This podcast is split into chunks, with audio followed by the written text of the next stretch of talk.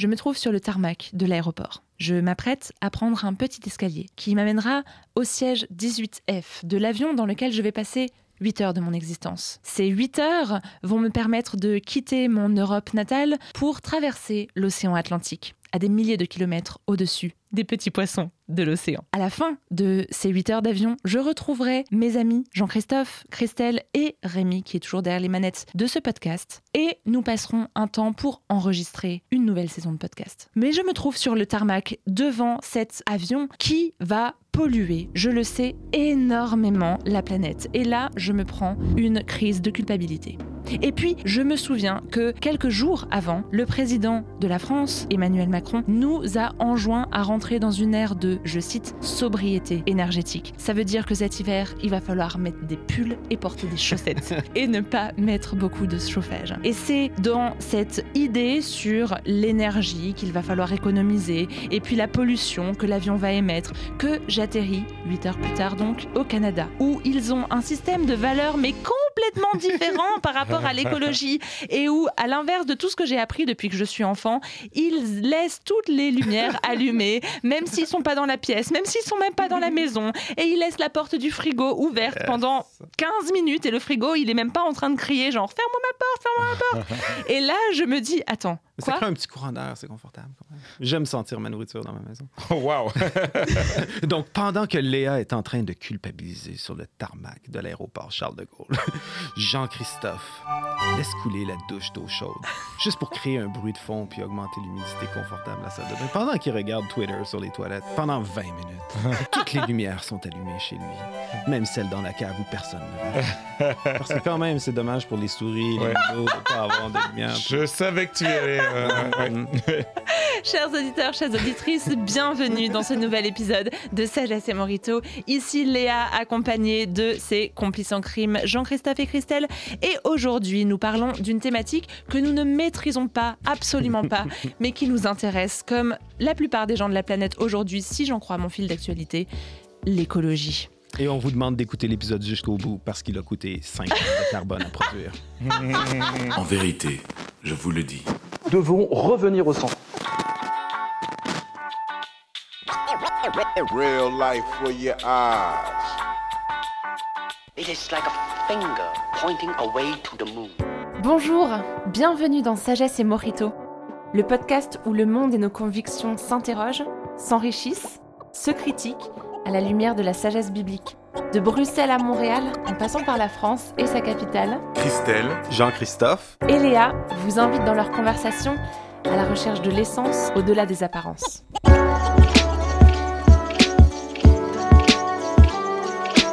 Non mais en fait, cette histoire, elle, elle, elle, elle me, elle, elle m'est vraiment arrivée. C'est-à-dire que littéralement, à chaque fois que je vais prendre un avion, ce qui n'arrive pas très très souvent, mais quand même, je me dis, oh là là, l'empreinte euh, écologique. ta vie, Léa. Merci. Chaque respiration, c'est comme si tu assassines la Terre un petit peu. hein. Comment tu fais pour marcher avec ce poids-là sur tes épaules? Parce qu'à chaque respiration, je rejette du dioxyde de carbone et c'est mauvais pour Mais l'environnement. beaucoup de joie aussi, Léa. Tu mets beaucoup de joie dans l'environnement. Est-ce que ça vaut pas plus que le carbone que tu émets? Mais, mais, mais, mais, mais c'est vrai que du coup, prendre un avion, c'est une chose, mais clairement, euh, laisser euh, les lumières euh, quand ça m'arrive, par exemple, par inadvertance, ou tout d'un coup, je rentre chez moi et à la, à la fin de la journée, je me rends compte que toute la journée, j'ai laissé une lampe allumée, ça me fait mal au bide. En fait, c'est-à-dire que c'est pas une. On n'est pas dans les confessions intimes, je suis pas en train de faire mon mea culpa à la planète sur Sagesse et Morito. Même si, planète, si tu m'entends, je suis vraiment désolée.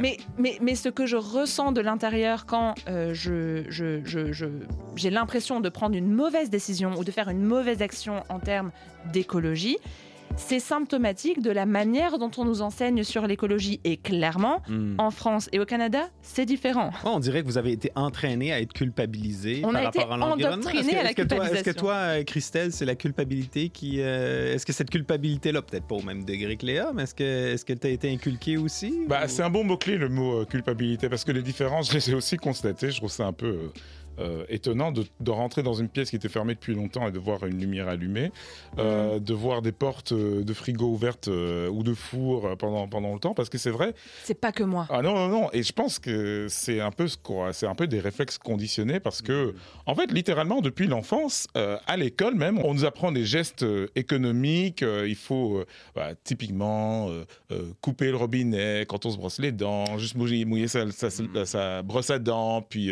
rouvrir le quand on rince la, brosse à dents. Donc oui, j'observe la même chose. Maintenant, je ne sais pas si j'utiliserais le mot culpabilité parce que euh, pour moi, il y a quelque chose de très euh, rationnel et même sage à pas utiliser des ressources dont tu n'as pas besoin. Euh, ma logique, c'est un peu, ben, il y a des gens qui travaillent pour fabriquer de l'électricité, pourquoi gaspiller, entre guillemets, de l'électricité que enfin, je vais pas l'utiliser euh, et des gens travaillent pour, c'est pas nécessaire. Euh, pourquoi faire couler de l'eau alors qu'il y a des gens qui travaillent pour euh, faire couler l'eau, c'est des ressources qui sont utilisées. Ouais. Autant la pense qu'on garder pour moi, ouais. bah, autant la garder pour moi pour plus tard ou pour quelqu'un d'autre. Tu vois, c'est plutôt ça euh, euh, ma logique. Un truc qui me frappe particulièrement en, en- en Amérique du Nord et, euh, et je dois te dire que quand même euh, pendant ces jours euh, au, au Canada, j'ai été assez troublé. Le tru- enfin, il y a un truc qu'on fait tous les jours, c'est aller aux toilettes. Et en Europe, aux toilettes, quand tu dois tirer la chasse, il y a deux boutons Ouais, le ouais. bouton pour la petite chasse et le bouton pour la grande chasse. Ici, j'ai jamais vu vrai, vrai. deux boutons. Il y en a quelques- Alors, j'imagine que ça existe. ouais, ouais. Ils, donnent- ils nous donnent de l'argent pour changer la toilette. Chez nous, à la maison, j'ai euh, les deux boutons. Ah, c'est incroyable. Ici, il faut donner de l'argent, alors que là-bas, c'est partout. En fait, en, Europe, c'est la euh, base. Je tiens à dire, là-dessus, vous m'avez empêché quand on était chez nous au chalet, de, de- de- parce, que- parce que j'avais de la visite. Normalement, on a un dicton en anglais qui dit If it's yellow, let it mellow. If it's brown, flush it down. Flush it down, ouais. Mais là, quand tu as de la visite, tu veux pas laisser reposer ton bouillon de culture dans la salle, de- dans, dans- dans- dans la toilette. Donc on- Oui, on tu vas, dire, tu vas dire que c'est de notre faute si tu dépenses trop? ah, ben là, vous avez eu un impact supplémentaire sur ma consommation euh, d'eau et des Mais je pense que notre rapport aussi à, à la, à- aux ressources est quand même différent au Canada ou en Amérique du Nord. Après ça, bon, il y a tout un débat sur comment est-ce qu'on fait pour compter euh, ou qu'est-ce qui est juste en termes de consommation énergétique. Je ne Mhm. sais pas pourquoi le, le consensus semble être comme la consommation énergétique par capita, mais Ça veut dire quoi? Ben, ça veut dire que chaque personne, euh, c'est c'est quoi la consommation de- de- de- d'énergie ou Ah, les ok. émissions de carbone moyennes par habitant pour un pays donné? Je trouve pas ça tout à fait juste parce que ben, c'est beaucoup plus facile d'être économe en énergie quand tu habites à Singapour euh, où euh, 80% de ta population habite dans un, dans un appartement puis peut se déplacer en métro ou à pied Hmm. euh, que quand tu habites dans un pays comme le Canada, ou qui, qui est littéralement grand comme l'Europe et qui a la moitié de la population de la France. Chez nous, euh, je pense que c'est 96 ou 98% de l'énergie est produite par euh, hydroélectricité. Donc, c'est une ressource renouvelable. Même euh, souvent, cette électricité-là est, construite. Bon, il y a des barrages et donc il y a des réservoirs d'eau qui, qui, sont derrière ces barrages-là. Et quand les réservoirs sont trop pleins, ben, on laisse l'eau couler à côté du barrage. Donc, les réservoirs sont pleins. Euh, Il y a abondance énergétique. L'eau ici, on a, je pense, euh, la majorité des réserves mondiales d'eau douce. Donc, à quelque part, pour moi, ouvrir ou éteindre. Je suis d'accord avec toi. Pourquoi gaspiller euh, de l'eau ou de l'énergie? Mais en même temps, euh, qu'est-ce qu'on entend par gaspiller? C'est comme ne pas manger la moitié de son assiette ou laisser quelques petites miettes dedans. J'ai l'impression Mhm. que le, le rapport à- à- aux ressources n'est pas du tout la même au Canada qu'en Europe. Mais forcément, ça a des impacts sur euh, notre.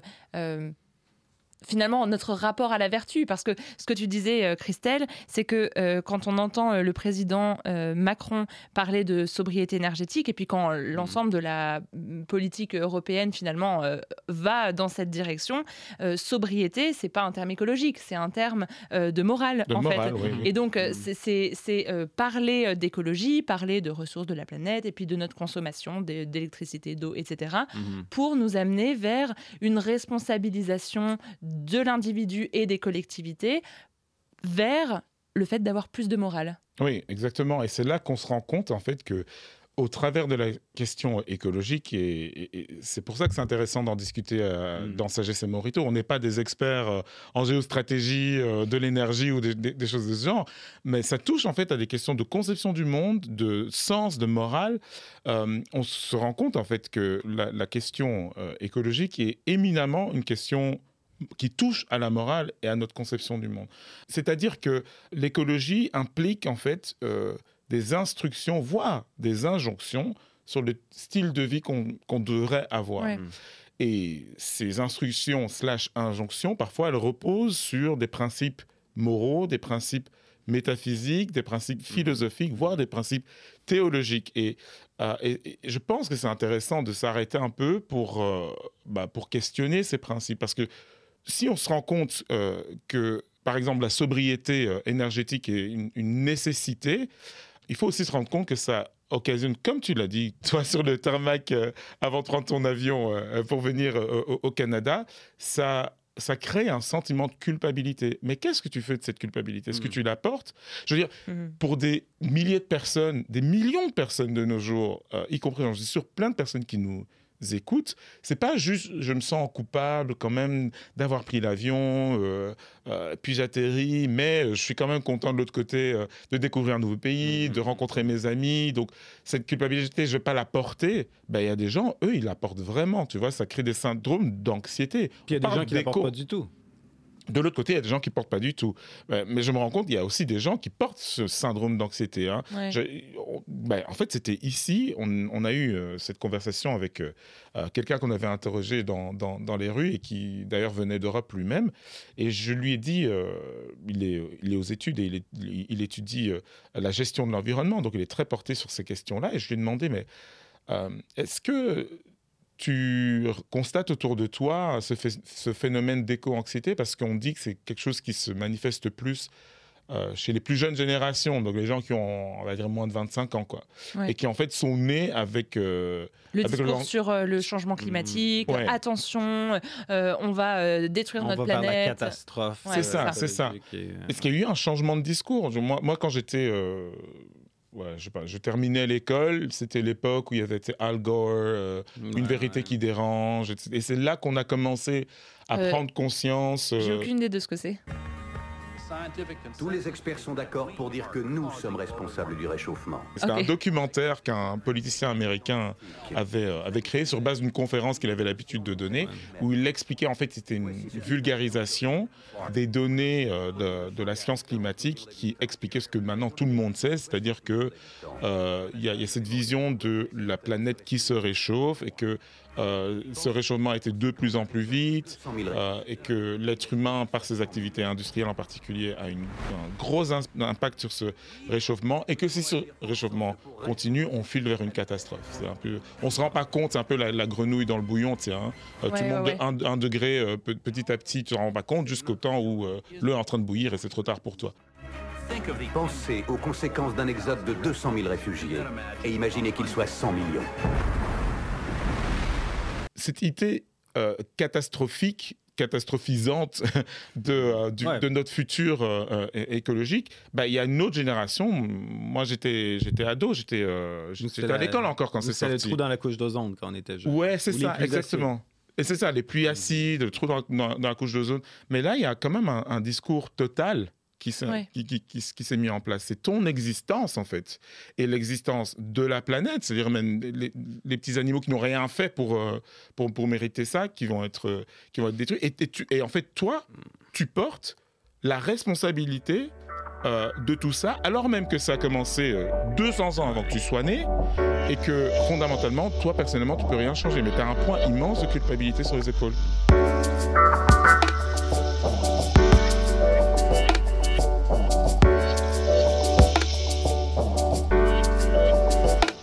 Mais là, Christelle, tu parles de quelque chose de très important parce que tu as dit le mot éco-anxiété Mm. et tu euh, en parles comme d'un mal générationnel, que c'est toute une génération aujourd'hui qui euh, est de plus en plus encline à ressentir ça. Tout à l'heure, euh, JC, ta question, c'était un petit peu envers nous autres euh, Européens. Est-ce que c'est Mhm. pas un petit peu le discours dominant que vous soyez culpabilisé dès la plus tendre enfance si jamais vous avez oublié voilà, une lumière dans, dans, dans la, dans la pièce Euh, et en fait, je pense qu'il y a peut-être effectivement un système de valeurs différent euh, quant à l'écologie euh, selon euh, l'Europe ou le Canada, parce que euh, ça s'explique par l'histoire, etc. On met l'accent sur des choses différentes, mais il y a aussi quelque chose de, de- de générationnel dans le discours écologique, parce que je pense à Greta Thunberg qui fait son discours avec des larmes dans la voix et dans les yeux, et qui dit How dare you? Greta Thunberg, peu importe ce qu'on en pense, et on va pas en faire une Non, non, c'est une bon, exégèse de son retenir. discours là maintenant. Non, non, mais ce que je veux dire, c'est que elle, elle a marqué toute une génération. Elle a été l'icône de euh, cette prise de pouvoir par la jeunesse face à un sentiment les- selon lequel les autorités font pas assez et face à des discours euh, collapsologues assez, euh, assez euh, euh, importants dans la société. Elle a été l'icône d'une génération et elle l'est encore pour bon nombre de, de militants. Et donc forcément, la manière dont on pense l'écologie, c'est parce que les icônes qui portent le discours ont un discours presque religieux Mhm. de, euh, de vous avez péché, il faut vous repentir et il faut que ça change maintenant. Et c'est ça qui nous doit nous aider à réaliser que la problématique de l'écologie, pas juste le discours écologiste, etc., en fait, elle suscite des réalités qui ne sont pas simplement euh, scientifiques, mais qui sont aussi existentielles, Ouais. qui sont symboliques, parce que parler de euh, responsabilité, de culpabilité, de sobriété, euh, d'existence, de futur, d'avenir, etc., ça touche quand même à des réalités qui sont nettement plus profondes que simplement comment est-ce qu'on euh, on décide une, stratégie politique Mhm. particulière. Et c'est Ouais, ça ouais, qu'il ouais. faut interroger parce que c'est pas juste un loisir. Euh, je pense, euh, et je pense que les plus jeunes qui nous écoutent vont, seront d'accord que c'est pas juste un loisir de penser à, la question écologique, mais moi je dirais que c'est pas juste un loisir parce que ça affecte aussi euh, ben, la conscience de soi et, et même la, la santé mentale en fait d'une génération entière. Mm. Et, et oui, c'est- marrant parce que tu parles euh, de- d'existence, de, vie, de futur, de, euh, euh, de, de catégories en fait qui sont pas des catégories écologistes, qui sont des catégories spirituelles, des catégories philosophiques. Et en fait, c'est peut-être c'est peut-être ça qui est intéressant dans la manière dont on voit le discours écologiste.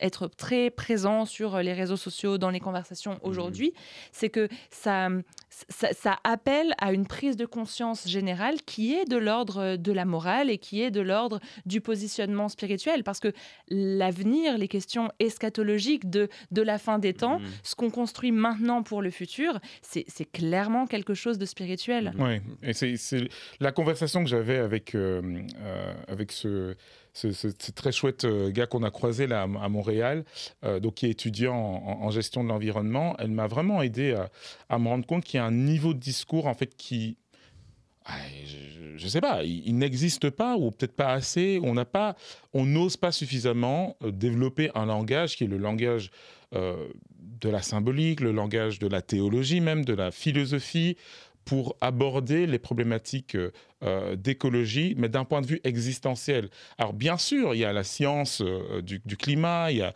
l'écologie comme science, euh, qui sont extrêmement nécessaires pour, pour aborder ces, ces- ces problématiques, mais il y a tout un pan de la réalité.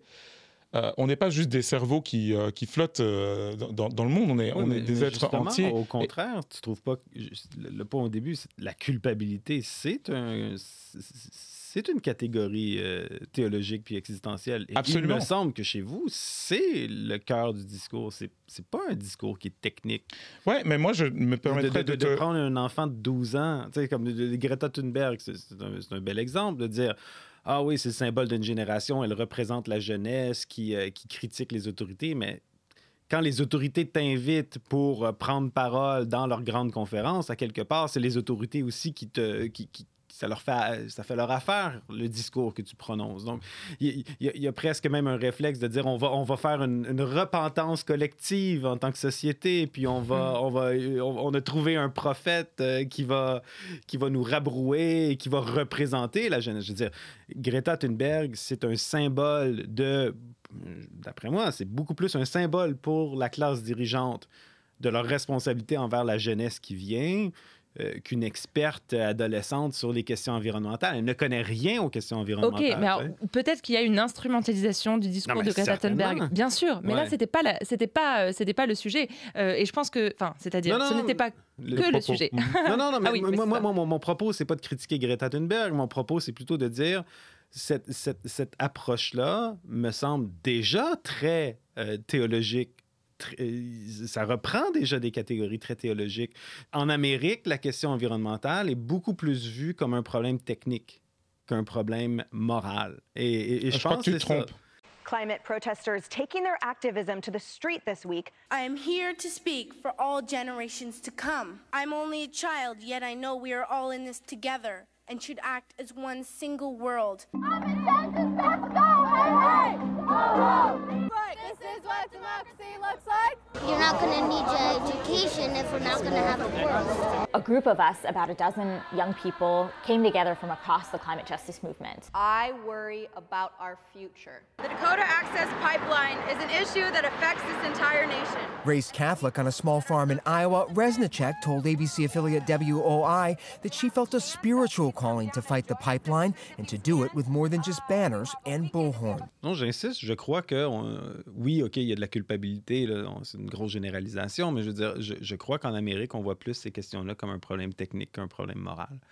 Euh, on dirait en Europe, l'heure est à l'heure de la sobriété, puis à la réduction de la consommation énergétique, puis je veux dire, vous avez un vieux continent plein, euh, il y a deux, trois fois plus de monde en Europe qu'en Amérique, il y a des ressources limitées. Ici, on est 30 millions sur une superficie équivalente au continent européen. Il y a plein de problèmes environnementaux qui ont été réglés euh, de manière technique. Moi, quand j'étais jeune, c'était la couche d'ozone. d'o- d'ozone. La couche d'ozone. on, on parlait de la couche d'ozone, euh, puis il y a eu le protocole de Montréal qui a, qui a rendu illégaux les CFC, puis maintenant, c'est un problème dont on parle plus. Et, et- et pour moi, il y a comme un... Il y a comme une méconnaissance de euh, la nature humaine puis du mécanisme de la culpabilité. Le problème avec la culpabilité, là, c'est comme n'importe quoi. C'est comme l'alcool, c'est comme la caféine. C'est comme on développe une tolérance à la culpabilité. Tu vois, toi, tu t'es senti coupable, mais tu es quand même venu ici. Je veux dire... Et, et donc, à quoi ça sert vraiment la culpabilité? À quoi ça sert de créer une génération anxieuse euh, par rapport à, à, à l'avenir alors qu'on a besoin d'une génération qui est, mobilisée pour répondre aux défis de l'avenir?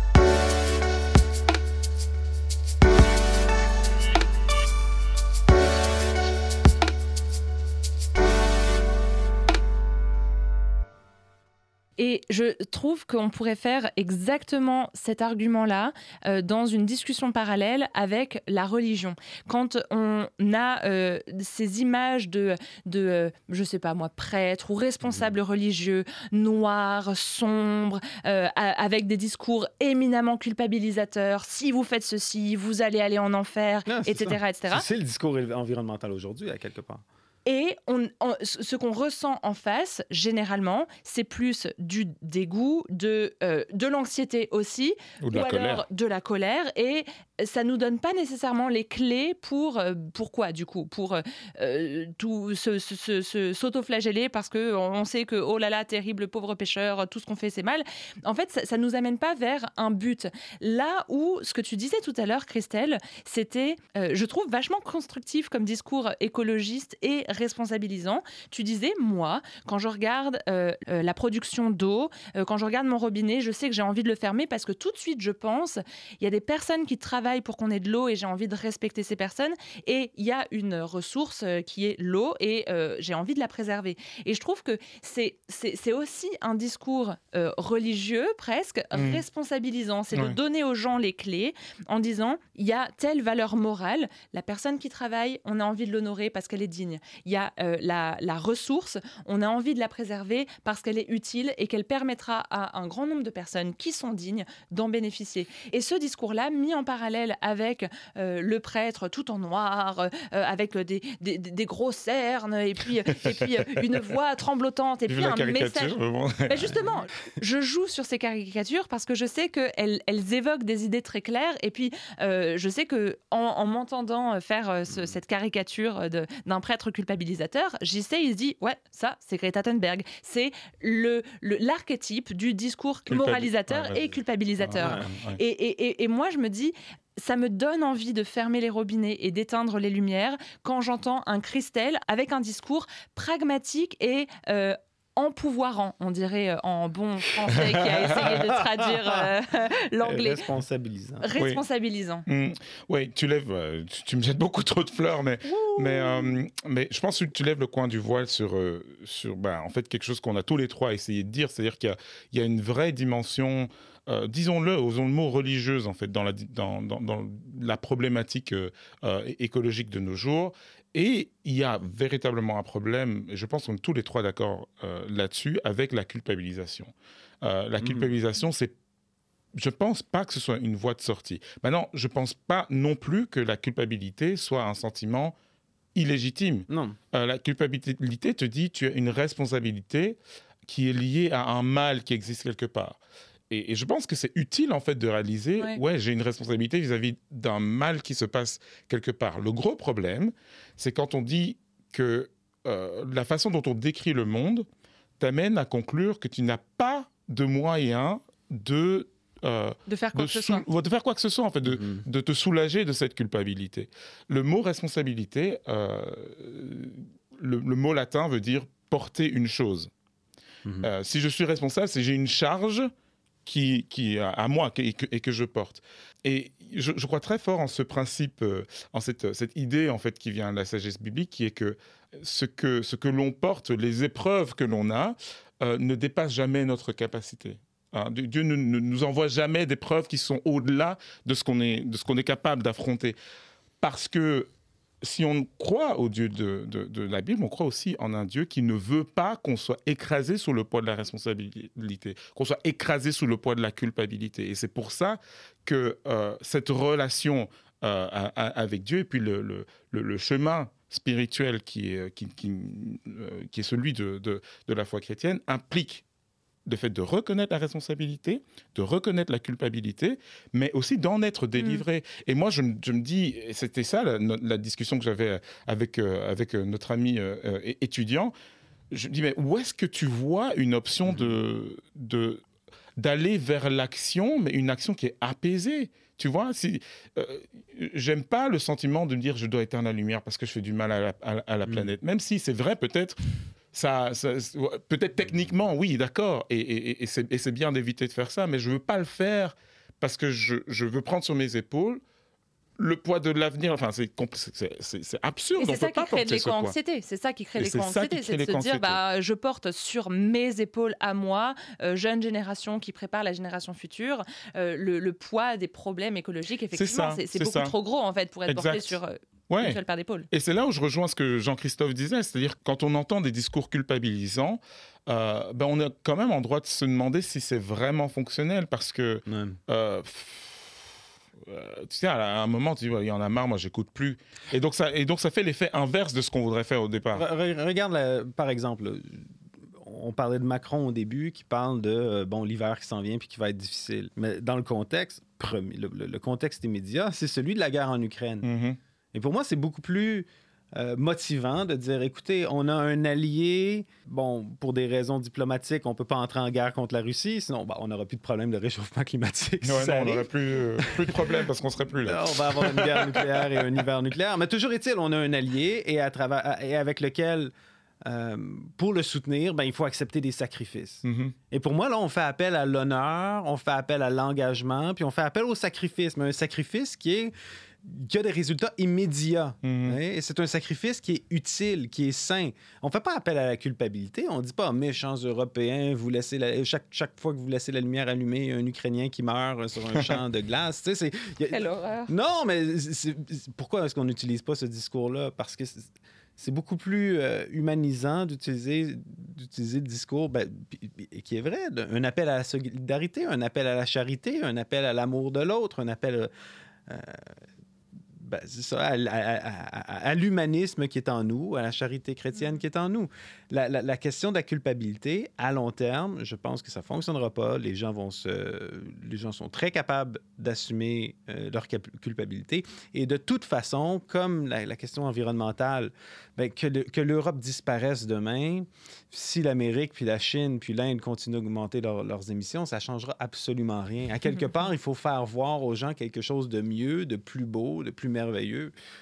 Moi, je pense que c'est beaucoup plus intéressant d'amener des gens à fréquenter des parcs nationaux, à voir la nature, à constater le, bel équilibre fragile de qu'est-ce qui est devant nous pour se dire, OK, attends, je, veux préserver ça parce que c'est beau, parce que c'est bon, parce que c'est juste.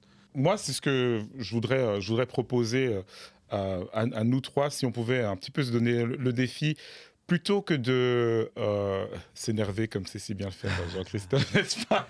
Je peux pas m'empêcher parce que j'ai l'impression on entend un seul discours des Oui, fois à la ça. télé. C'est comme ça, il n'y a pas de nuance. Exactement. Mais plutôt que de, de, de, se, de s'user, en fait, à, à- à- à se focaliser sur ce qu'il y a de, bah, de désespérant, pourquoi est-ce qu'on n'essaierait pas de se tourner vers, euh, euh, vers quelque chose d'inspirant et, euh, Comme Christelle, par exemple.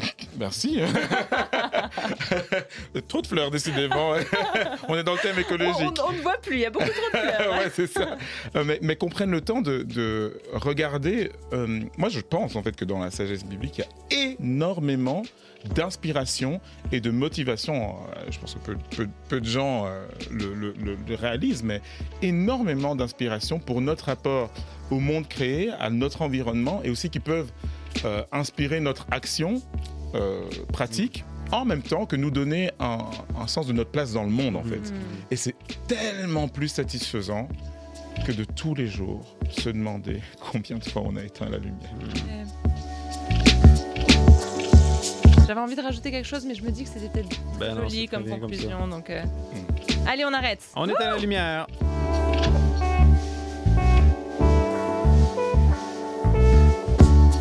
Merci d'avoir été avec nous pour ce nouvel épisode de Sagesse et Morito. Vous pouvez nous retrouver sur imagodei.fr, toutes vos applis de podcast.